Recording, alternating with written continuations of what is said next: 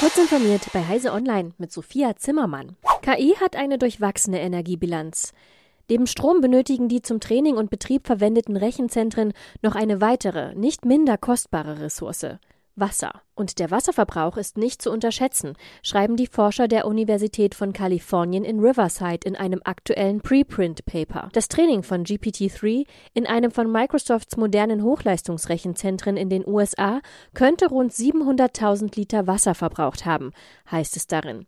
Das entspricht ungefähr der Produktion von 320 Tesla. Und für jede Unterhaltung mit ChatGPT, die durchschnittlich zwischen 20 und 50 Fragen umfasst, gehe ein guter halber Liter Trinkwasser drauf, schätzen die Forscher. Da Unternehmen wie OpenAI, Microsoft und Google keine offiziellen Angaben über den Strom- und Wasserverbrauch ihrer KI-Anwendungen machen, basieren praktisch alle Studien zu diesem Thema auf Schätzungen anhand verschiedener technischer Eckdaten. Seagate hat den chinesischen Hersteller Huawei vom August 2020 bis zum September 2021 mit Festplatten beliefert, obwohl Huawei zuvor auf der US-Embargo-Liste gelandet war. Diese Entscheidung kommt Seagate nun teuer zu stehen. Die Firma zahlt eine Strafe in Höhe von 300 Millionen US-Dollar an das US-Handelsministerium. Das ist die größte Strafzahlung, die das Bureau of Industry and Security innerhalb des US-Handelsministeriums jemals verhängt hat. Die Einigung mit Seagate erfolgte, bevor es zu einer Gerichtsverhandlung kam. Geschätzt wird, dass Seagate über sieben Millionen Festplatten im Wert von mehr als einer Milliarde US-Dollar an Huawei verkauft und damit einen Gewinn von knapp 150 Millionen US-Dollar erzielt hat. Die Strafzahlung wäre somit doppelt so hoch wie der Gewinn. Meta Platforms hat diese Woche viele weitere Kündigungen verschickt. Diese sind Teil der im März verkündeten Entlassungen von 10.000 Leuten und betreffen jetzt auch Angestellte mit technischen Aufgaben.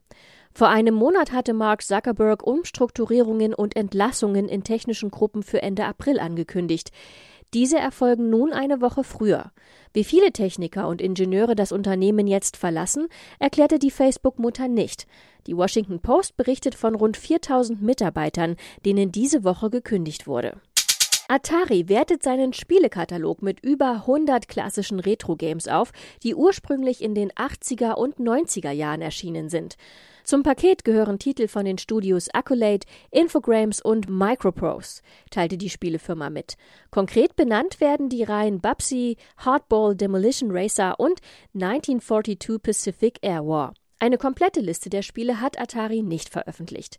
Viele dieser Titel sind Teil der Atari-Geschichte, lässt sich Unternehmenschef Wade Rosen in einer Pressemitteilung zitieren. Fans könnten erwarten, dass viele dieser Spiele neu verkauft werden, sowohl als Download als auch als Disk-Version. In einigen Fällen werden diese Spiele sogar auf moderne Konsolen portiert, so Rosen. Diese und weitere aktuelle Nachrichten finden Sie ausführlich auf heise.de.